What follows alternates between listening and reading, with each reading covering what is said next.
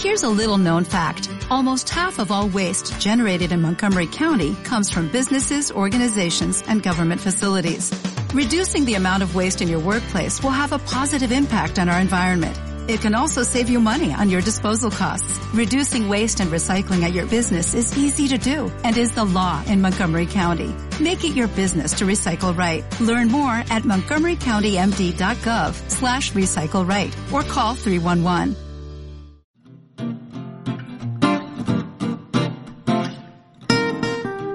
La historia de cómo el azúcar se coló en nuestras vidas y cambió nuestra salud. Sigue costando mucho a algunas personas eliminar el azúcar de su dieta.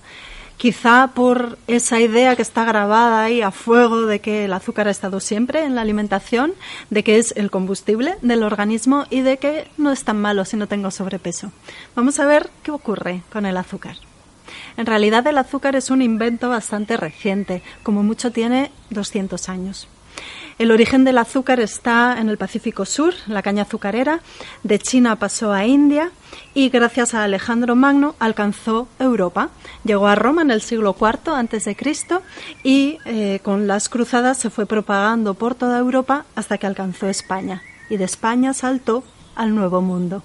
Isabel la Católica presionó a Cristóbal Colón para que llevara y plantara cañas de azúcar en el Nuevo Mundo, en América.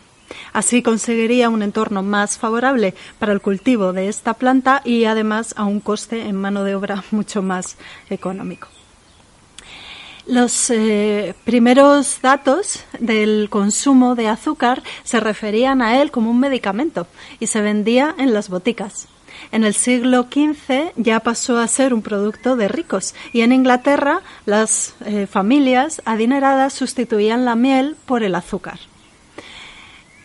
Pero ya un siglo después, siglo XVI, siglo XVII, aparecieron los primeros rumores en contra. Se decía que era un medicamento inadecuado porque iba en contra del equilibrio humoral, que era la teoría que mm, eh, dominaba la ciencia en aquella época. Además, favorecía la tuberculosis y la peste, lo cual no es descabellado porque el azúcar favorece la inflamación.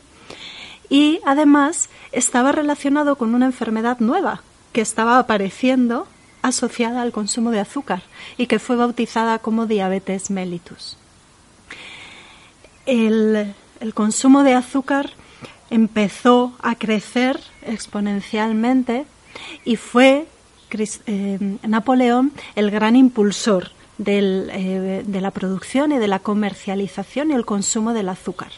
Y esto fue debido al bloqueo continental de Francia previo a la Revolución Francesa, porque se vieron de pronto privados del suministro de azúcar que venía del exterior y movió a sus hombres para que buscaran una alternativa. Y así descubrieron un producto natural y local que producía azúcar, que era la remolacha azucarera. Esto fue el gran impulso. Y en el siglo XIX el lobby azucarero ya contaba con mucho peso, mucha fuerza, utilizaba eslogans eh, como que el azúcar es la glucosa es el combustible del organismo, utilizando una teoría de Claude Bernard. Utilizaban el eslogan de el azúcar es el alimento ideal para el deportista y acabaron pues presionando tanto que la FDA finalmente afirmó que el único problema que había asociado al consumo de azúcar era la caries. Pero esto no es así. Hay muchos otros problemas asociados al consumo de azúcar, como ahora os voy a contar. Lo que es muy llamativo es que en 200 años, en muy poquito tiempo, el consumo de azúcar ha aumentado exponencialmente.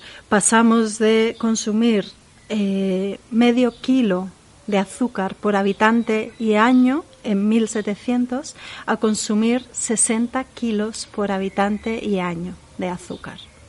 Seguro que si alguno de vosotros no mm, consume azúcar ya está pensando que alguien está consumiendo 120 kilos de azúcar al año, que es una barbaridad.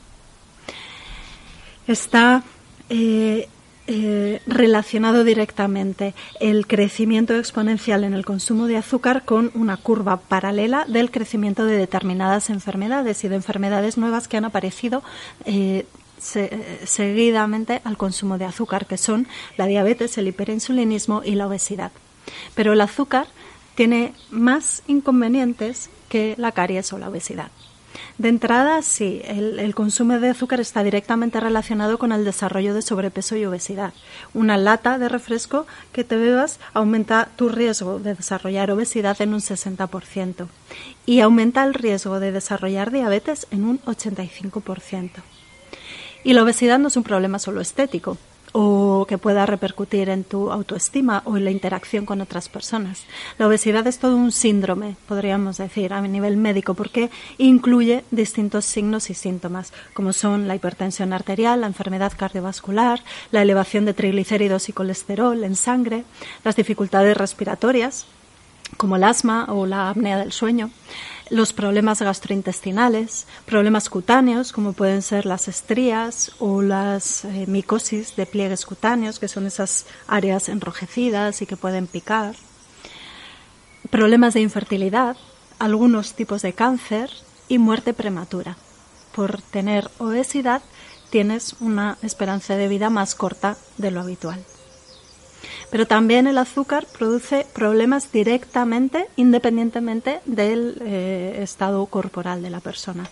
Directamente causa enfermedades cardiovasculares, hipertensión y elevación de triglicéridos y colesterol en la sangre, problemas gastrointestinales, hiperactividad infantil, caries, la famosa caries, y no solo porque el azúcar alimenta a las bacterias productoras de caries, sino también porque favorece la acidificación del medio interno, la pérdida de vitaminas y minerales con la consiguiente desmineralización. El consumo de azúcar acelera el envejecimiento porque acorta los telómeros, esos extremos de los cromosomas que nos protegen del envejecimiento.